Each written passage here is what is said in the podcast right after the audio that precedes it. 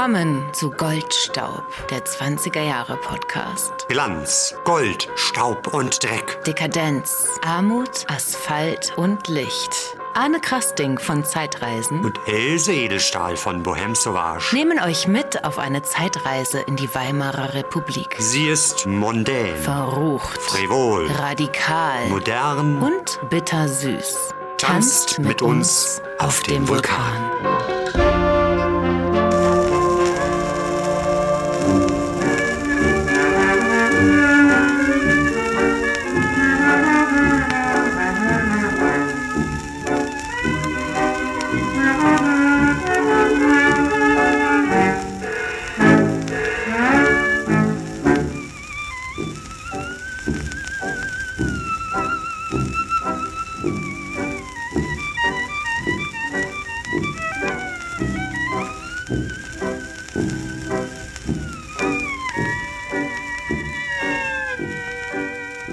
Das war der St. Louis Blues, gespielt von Efim Schachmeister und seinem Jazz-Symphonieorchester. Und mit diesen schönen Klängen begrüßen wir euch zu unserer Sonderfolge, die sich Efim Schachmeister widmet. Und wir haben es euch ja vor ein paar Wochen schon mal angekündigt, dass wir so eine Sonderrubrik machen wollen, nämlich Familiengeschichten, wo wir Hörerinnen und Hörer oder andere Leute, die wir irgendwie getroffen haben, zu uns holen, die Bekannte oder Verwandte hatten, die in der Weimarer Republik eine ja, mehr oder weniger wichtige Rolle gespielt haben. Ja, und durch eine Verkettung von glücklichen Umständen sind wir auf Gabriela Spira gestoßen. Und sie ist die Großnichte von Efim Schachmeister. Wir freuen uns sehr, dass wir Sie gesprochen haben, fernab von Berlin. In New York. Und, und diese Folge drängt sich uns ein bisschen auf, denn Efim Schachmeister, der König der Tanzgeiger, ist aus Kiew. Und die Situation in der Ukraine beschäftigt uns natürlich auch sehr, macht uns sehr betroffen.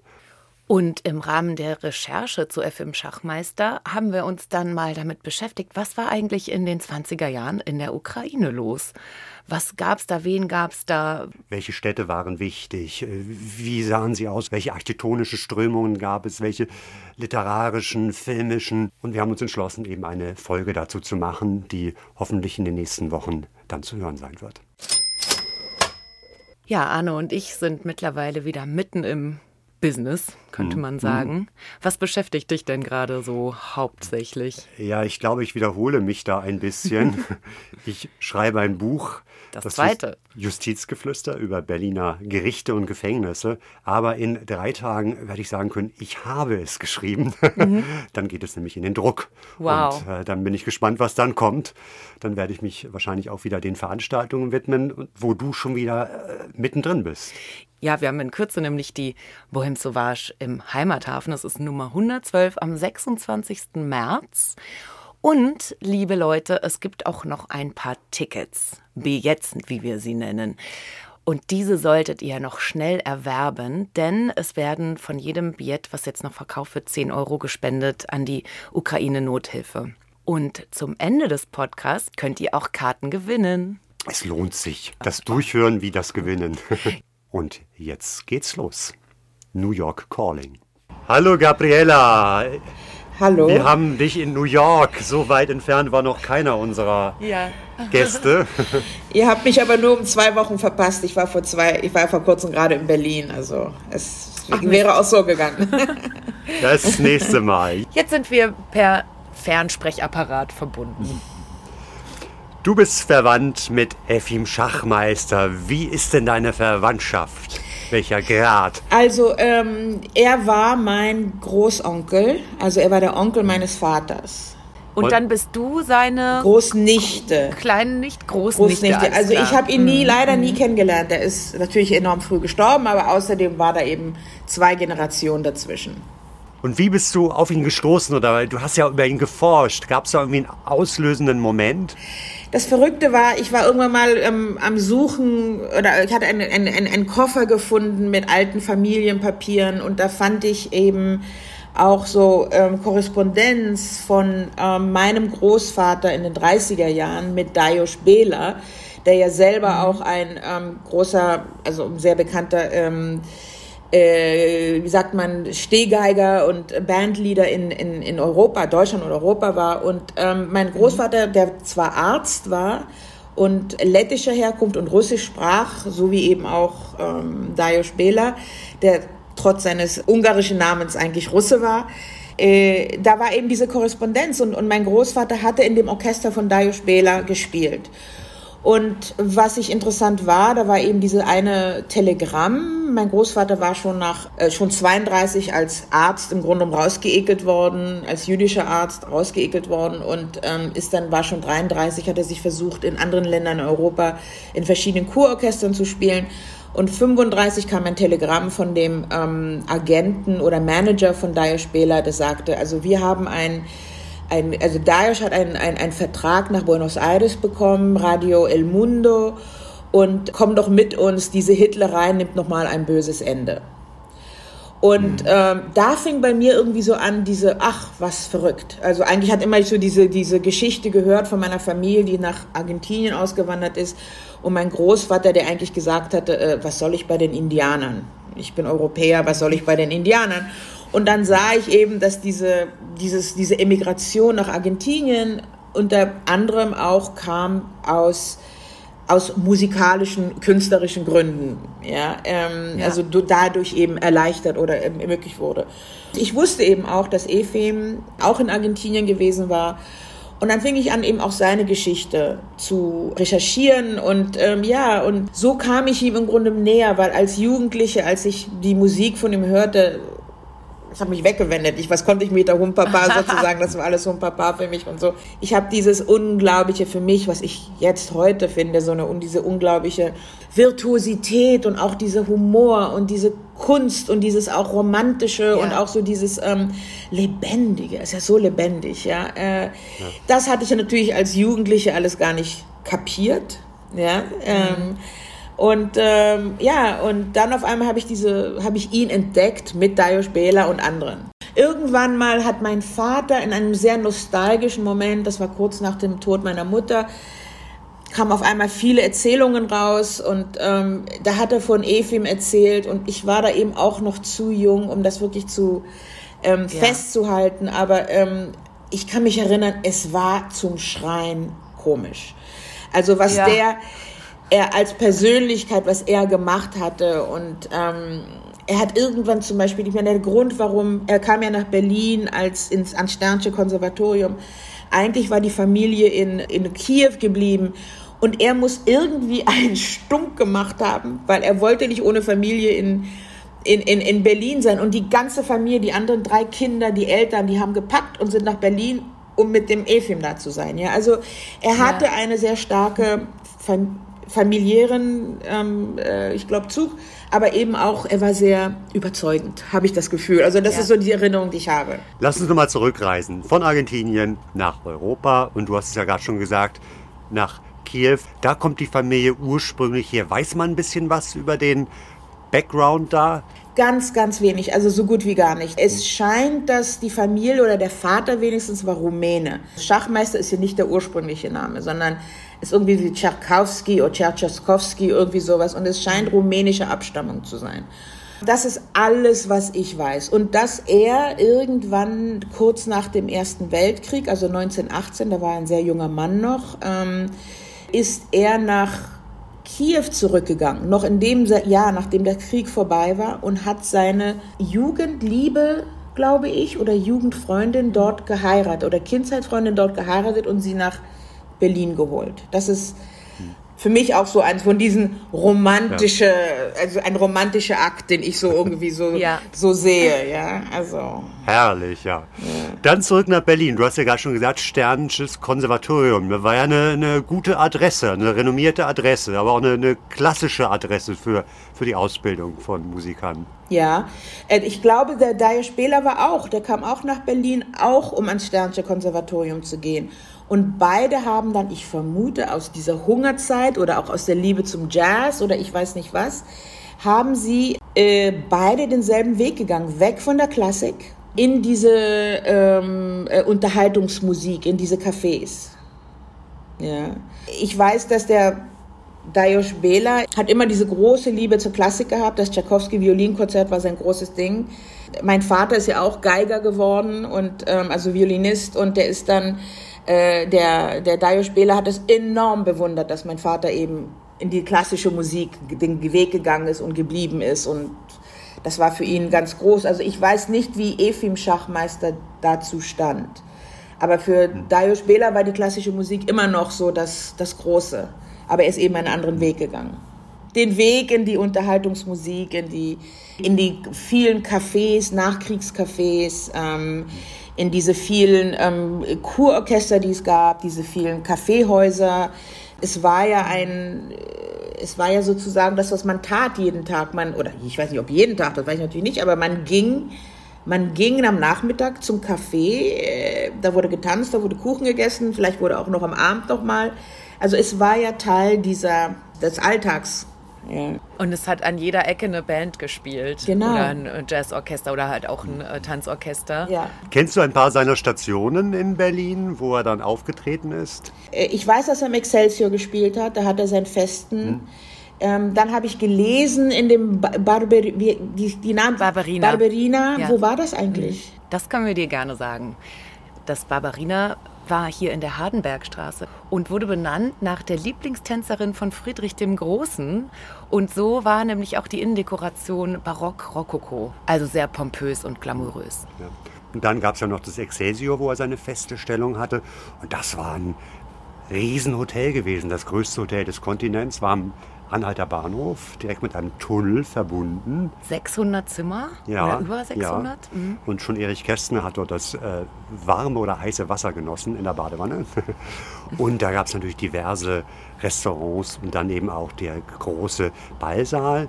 Und dann war er noch im Palais de Danse beschäftigt. Mhm. Das war ein Metropolpalast in der Bärenstraße, also in der Nähe vom Gendarmenmarkt. Auch eines der großen Etablissements mit äh, prächtiger Ausstattung und einer der beliebtesten Läden von Peter Panther. Also Kurt Tucholsky hat natürlich auch über diesen Laden sehr, sehr, sehr begeistert geschrieben. Abends im Berliner Palais de Danse. Die tschechische Tänzerin wird zusehends munterer. Sie geht auf, als ob man sie in warmes Wasser getaucht hätte. Es ist aber auch zu schön. Der Saal erstrahlt im Stile Ludwigs des Kitschigen. Die Kapelle hebt an, es ist die beste Tanzkapelle Berlins. Und das Volk stürzt sich in die Arena. Die feinsten und die ältesten Damen Berlins. Woher die nur alle das Geld haben? Eine trägt einen wundervollen Pelz, sicherlich echtes Reptil. Einer wogt vor Erregung der Busen, soweit der kleine Vorrat reicht. Und los geht's. Und der Takt zuckt Oben an der Spitze des Bogens von dem Geigisten hängen die Herzen und er zieht sie. Wie, wie, entwickelte sich dann seine Karriere in Berlin? Er scheint enorm, enorm erfolgreich gewesen zu sein. Er soll wohl ähm, Millionär mit Chauffeur, Chauffeur und Limousine gewesen sein. Ja? Wow. Ähm, aber als er nach Argentinien ankam, hatte er nichts. Ja?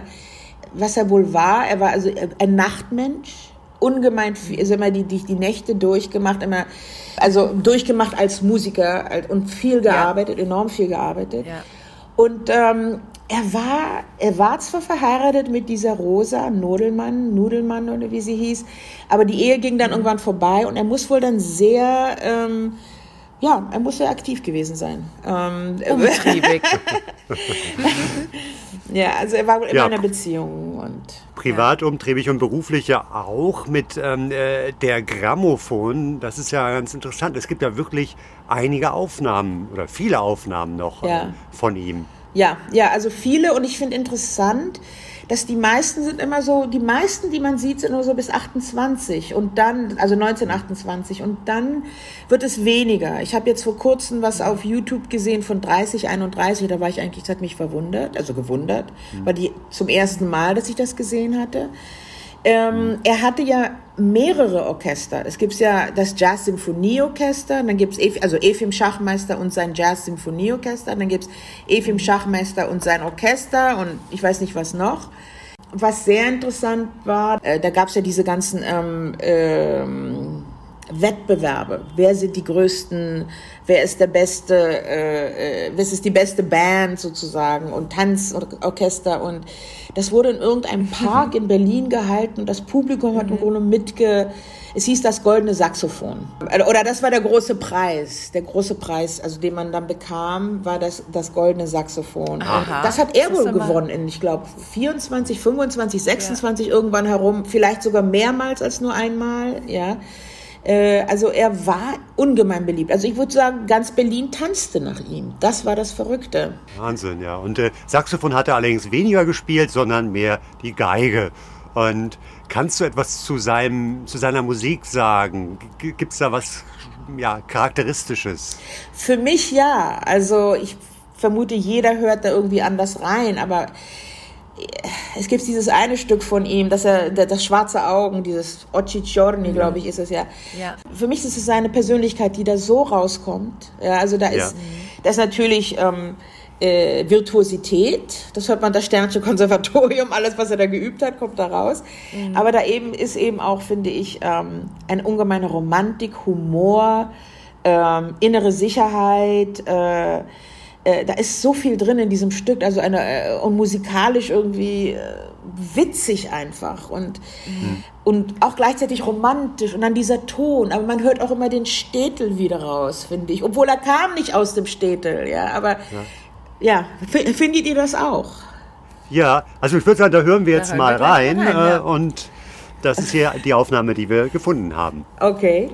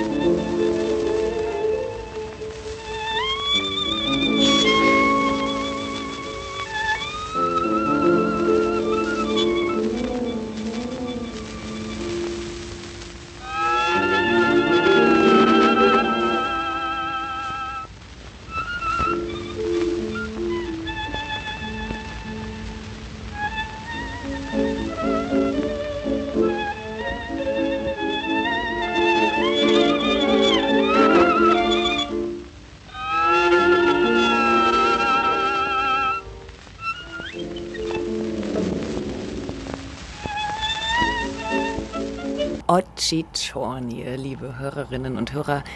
Diese Melodie habt ihr sicher alle schon mal gehört, denn es ist eines der bekanntesten russischen Lieder überhaupt. Und es stammt von einem Gedicht, welches bereits 1843 entstanden ist und von dem ukrainischen Dichter Jewgeni Brionka geschrieben wurde. Und später wurde es vertont und es gibt es in allen Sprachen von allen möglichen Bands. Äh, Also sehr, sehr viele Interpreten haben das Lied schon mal gespielt. Und das ist immer wunderschön. Traurig, wunderschön. Melancholisch. Die russische Seele. Ja, Ukrainische die Seele. ukrainisch-russische Seele. So war das.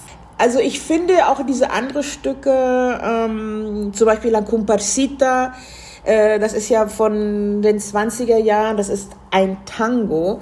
Äh, und er spielt das Geigensolo da, also die Geigenbegleitung und ich, für mich klingt das wie aus dem Städtel. Also da ist irgendwie dieses Comparsita, das argentinische Tango, was ja in der Zeit ja ungemein rum, umgegangen ist in der Welt, der Tango. Ja. Und dann spielt diese Geige da und ich, ich, ich, höre, ich, ich höre jüdische Musik. Also ich weiß nicht, wie, wie es euch ergeht. Also die Ja. Wurzeln. Aber es ist ja auch interessant, die Wurzeln und dann die Zukunft, die da auch mit drin ist. Ne? Denn Weil später er- ist er nach Argentinien gegangen. Ne? Das, Ja, aber er hat sehr gelitten in Argentinien wohl.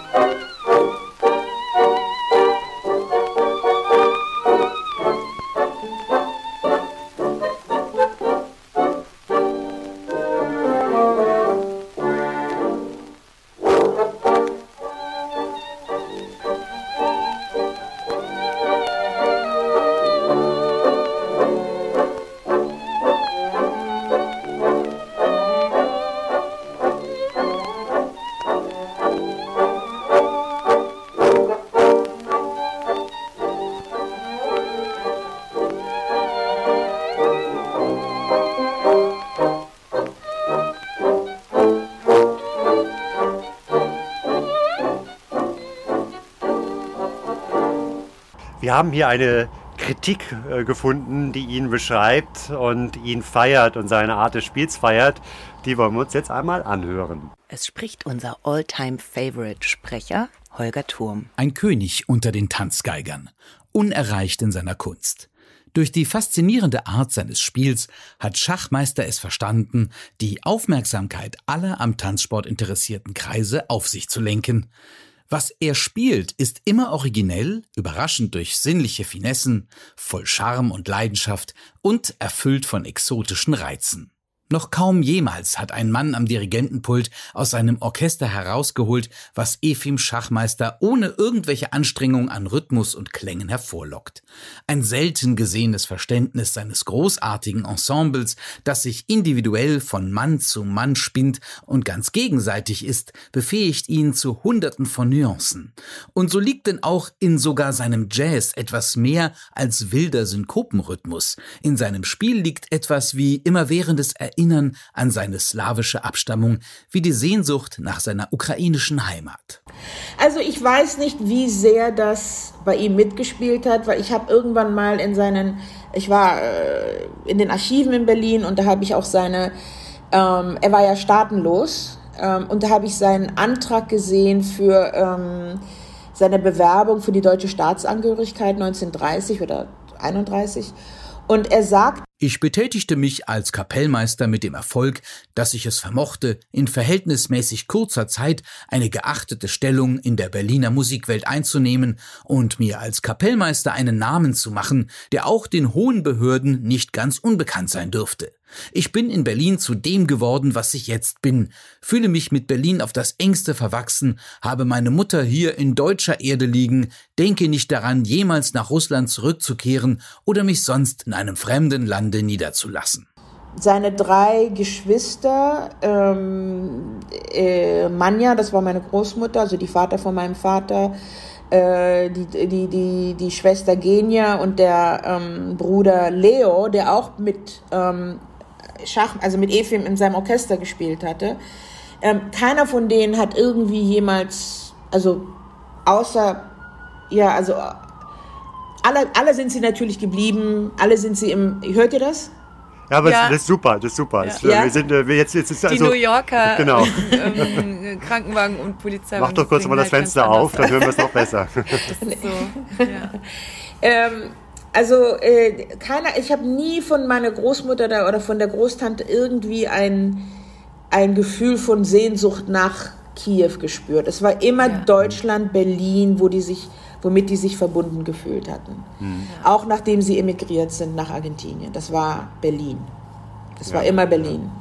Umso tragischer, dass eben ja bei deinem Großvater 32, sagtest du schon, Efim ist 33 Jahre 33 gegangen. nach Luxemburg und er ist, also ich habe, das ist also nicht von mir, sondern es ist ein Wikipedia-Eintrag, sagt das, dass als Jude und als Jazzmusiker war er einer der ersten, der uner, wirklich unerwünscht war in Deutschland und er muss es sofort gespürt haben. Also er ist mhm. sofort nach Luxemburg. Innerhalb der kürzesten Zeit nach der Machtübernahme, 33, ist er nach Luxemburg und hat dann auch in kürzester Zeit ähm, seine Schwester, also meine Großmutter und äh, mein Vater und den Großvater nach Luxemburg geholt. Also Efim hat bei uns so eine Rolle gespielt oder wichtige Rolle oder emotionale Rolle, weil er dadurch, dass er so erfolgreich war, war auch der, der sich dann um die Familie gekümmert hat. Weil zum Beispiel ja. mein Vater, dessen Vater ist schon 29 nach Argentinien gegangen. Die Eltern hatten sich eigentlich sozusagen getrennt. Und im Grunde genommen hat dann Efim Schachmeister sich um meinen Vater als Kind und, und meine Großmutter gekümmert und wie auch um seinen Vater. Und dann sind die dann eben auch nach ähm, Luxemburg. Er war sehr etabliert in Luxemburg. Also er hat, das gibt es mehrere Kritiken, mehrere Tourneen, die angezeigt sind. Ich habe auch Fotos gesehen und so weiter. Er hatte Erfolg. Ja, ist dann irgendwann mit seinem Nansenpass, ich weiß nicht wie, ist er dann irgendwann, ich glaube 38, ist er in in Argentinien angekommen. Da war er eine ganze Weile in Luxemburg. Ja. Luxemburg, die. Da war er dann auch sehr schnell sehr berühmt wahrscheinlich, weil das ist ja auch ein sehr kleines Land. ja, also äh, ich weiß nicht, ähm, was in den Jahren zwischen 35 und 38 mit ihm war. Das weiß ich nicht. Ich weiß, dass er weiterhin Tourneen gemacht hat. Ähm, und dann kam er endlich 38 nach Argentinien. Wie alt war er dann da schon? Also er ist, ist äh, 1944 mit 50 gestorben. Dann, das war es Ah, ja. sechs Jahre Okay. vorher, also war 44. Ja. 44. Und du hast es ja schon anklingen lassen, so richtig glücklich geworden ist er in der neuen Heimat nicht in Argentinien. Ja, also ähm, was ich gehört habe, ist, dass zum Beispiel Dajos Bela, der ist ja angekommen und der hat sofort, also die Radiostation hat dann das und hat ein anderes ähm, Café und so weiter, hat er alles gehabt. Efim hat es da schwierig gehabt. Er musste irgendwie sehr viel in die Provinz, hat wohl einige Sachen in Brasilien gehabt, glaube ich, vielleicht ein bisschen, nicht sehr viel. Und ähm, er war wohl eher traurig. Also äh, ja, er ist dann irgendwie, ähm, wie, also mein Großvater, also mütterlicherseits, der war ja Arzt, dann auch weiterhin Arzt in Buenos Aires und der hat dann, also habe ich dann gesehen, seinen Brief, den er dann schrieb für die Wiedergutmachungs, den Wiedergutmachungsantrag.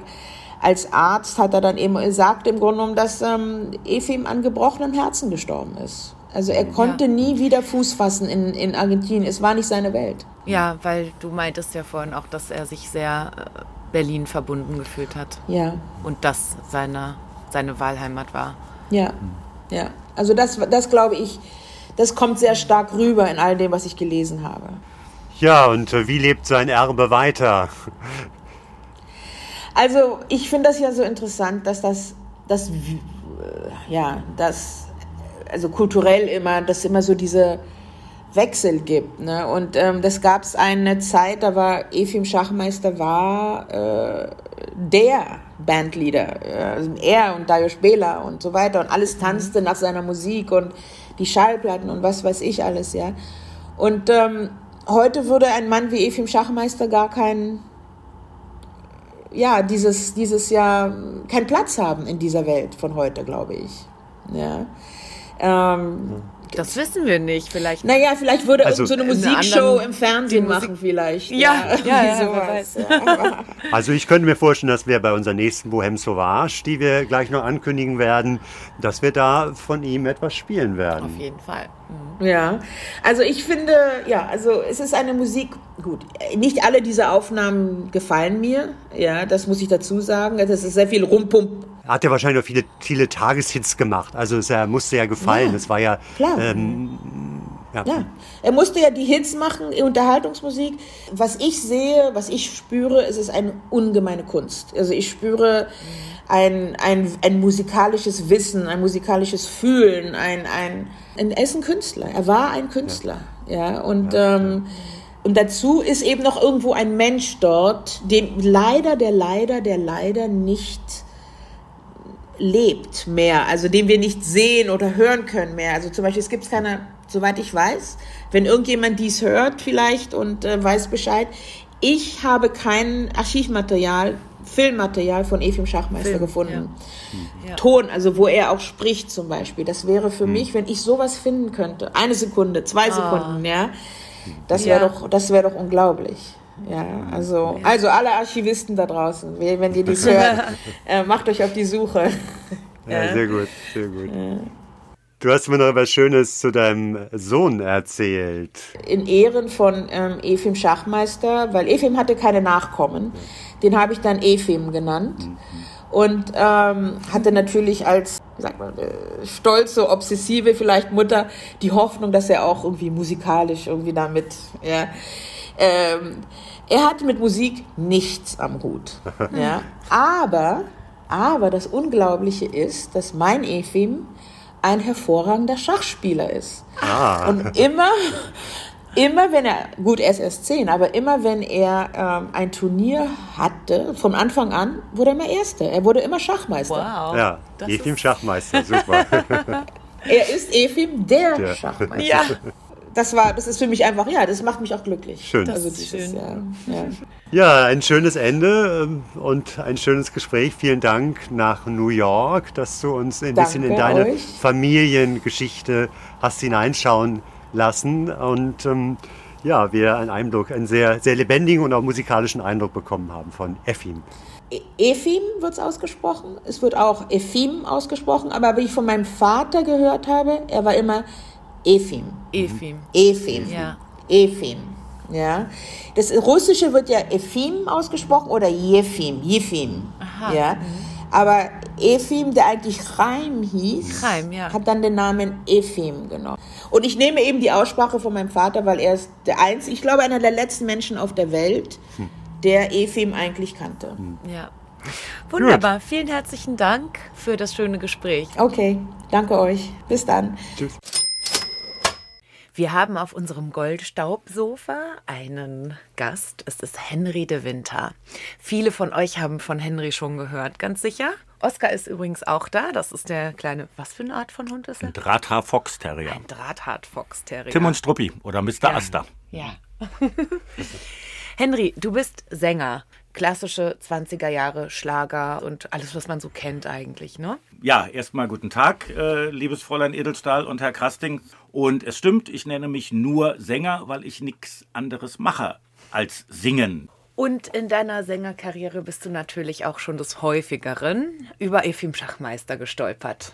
Ja, das ist Efim Schachtmeister, ist ein ganz berühmtes Orchester der damaligen Zeit, was heute leider vergessen ist, ziemlich vergessen. Man kennt heute die frühen Orchester wie äh, Dajos Bela, ähm, Robert Gaden, dann etwas später ähm, Barnabas von Getschi und Efim Schachmeister, der ein hervorragender Musiker war und auch ähm, sehr gute Arrangeure hatte, der ist heute leider etwas vergessen. Was weißt du denn über ihn sonst? Ja, ich bin ähm, irgendwie, man hört ja dann doch, also ich bin jetzt 62 Jahre und ähm, ich mache das unbewusst seit 60 Jahren, sag ich mal, oder 59 Jahren und seit dem 16. Lebensjahr bewusst. Und dann hört man natürlich äh, entsprechende Sendungen im Radio, äh, heute RBB, das war früher SFB, und die hatten tatsächlich vier Sendungen im, im, in, im, manchmal in der Woche, manchmal im Monat, äh, wo die berühmteste, die wöchentlich dienstags abends immer gebracht wurde um 20.05 Uhr nach den Nachrichten,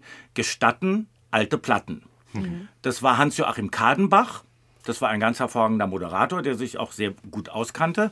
Und dann gab es ähm, äh, Hallo Hollywood, die machten dann Hollywood-Musik. Dann gab es, ähm, äh, als die Fans noch Twents waren, und noch eine Sendung, die mir gerade nicht einfällt. Und die sendeten dann in, in regelmäßigen, unregelmäßigen Abständen und das war immer sehr interessant. Und gerade der Hans-Joachim Kadenbach, der hatte eine ganz tolle Moderation und erzählte immer auch ganz viel über die Orchester. Naja, gut, okay, ich als junger Mann damals ähm, habe dann mit einem Radiorekorder, Funken C6000 oder sowas, wo man dann immer auf Pause drücken konnte, äh, die erste Kassette mit jeweils 60 Minuten, also eine 120er, aber die sind von der Qualität eben nicht so gut. Und dann habe ich also die erste Kassette noch aufgenommen mit Gespräch, also mit Moderation und habe dann aber gedacht, naja, die Moderation ist aber langweilig, weil die Musik ist ja wichtig. Ich könnte mir heute noch in den Hintern beißen, wenn ich das erreiche, wenn ich den erreichen würde, ähm, weil ich die Moderation dann nicht mehr aufgenommen habe. Ja, weil ja. es war, da ist so viel Information tatsächlich drin gewesen, gerade von dem Hans-Joachim Kadenbach. Das war faszinierend. Und da kam ich dann zum ersten Mal auch mit Efim Schachmeister äh, in Kontakt und habe gesagt, Mensch, das ist ja ein toller äh, Musiker und ja. Also ich habe tatsächlich eine Schellackplatte, das ist eine Sonderpressung vom Presseball 1928, wo auf der einen Seite Efim Schachmeister spielt, ich glaube ein Tango, und auf der anderen Seite ist ein anderes berühmtes Orchester der Zeit und das war damals für die Gäste ein Giveaway sozusagen. Das hatte man also damals schon, dass die Gäste, die da waren, von den Orchestern, die da am Abend spielten, jeweils eine Aufnahme hatte. Und das fand ich toll. Und die habe ich durch Zufall irgendwo, ich weiß gar nicht, wo ich die her habe, aber irgendwo tauchte die plötzlich auf. Ich denke, ach Mensch, jetzt hast du sogar eine Originalaufnahme von Ja. Efim Schachmeister. Und das war im Goodie-Bag sozusagen Ja, drin, was man dann genau. zu Hause sich auf Ja, den Plattenteller genau. legen konnte. In, Im Ballpräsent, wie man das damals nannte, glaube ich. Ballpräsent. Ja, ja Ballpräsent, ja. ja. Äh, Giveaway oder äh, Goodie Goodie Bag Bag. kan kannte man ja damals noch nicht so. Ja. Nee, genau. Vielen lieben Dank, lieber Henry. Und wir sehen uns dann nächste Woche auf der Bohem, würde ich sagen. ja, sehr gerne und ein Gruß an die Radiohörigen oder die Podcast-hörigen Hörer. Äh. Die Hörigen. Das Hören dieser Folge hat euch hoffentlich Freude bereitet. Wir sind am Ende angelangt und haben jetzt noch die Verlosung der Tickets für die Bram Sauvage auf dem Programm. Was müssen unsere Hörerinnen äh, liefern, liebe Else? Also, wir möchten, dass ihr uns eine elektronische Nachricht an unser Postfach schreibt. post.gold-staub.de und darin sagt ihr uns, welches Lied, welchen Song von Efim Schachmeister, da könnt ihr euch nämlich bei YouTube und so weiter im weltweiten Äther mal ein bisschen umhören, welches Lied ihr denn gerne bei der Bohem hören wollen würdet. Das werde ich dann sofort an unsere Schallplattenunterhalter weiterleiten. Und es werden dreimal zwei Karten an alle Einsender verlost. Wir wünschen viel Erfolg. Und wir freuen uns, euch dann bald wieder zu hören, wenn es denn um die Ukraine geht. Und wir entlassen euch mit einem schmissigen Song Dear One von wem sonst? Efim Schachmeister und seinem Orchester von 1926. Mit dem Song kommt ihr garantiert schon mal ein wenig in Partystimmung. Viel Spaß damit. Thank you.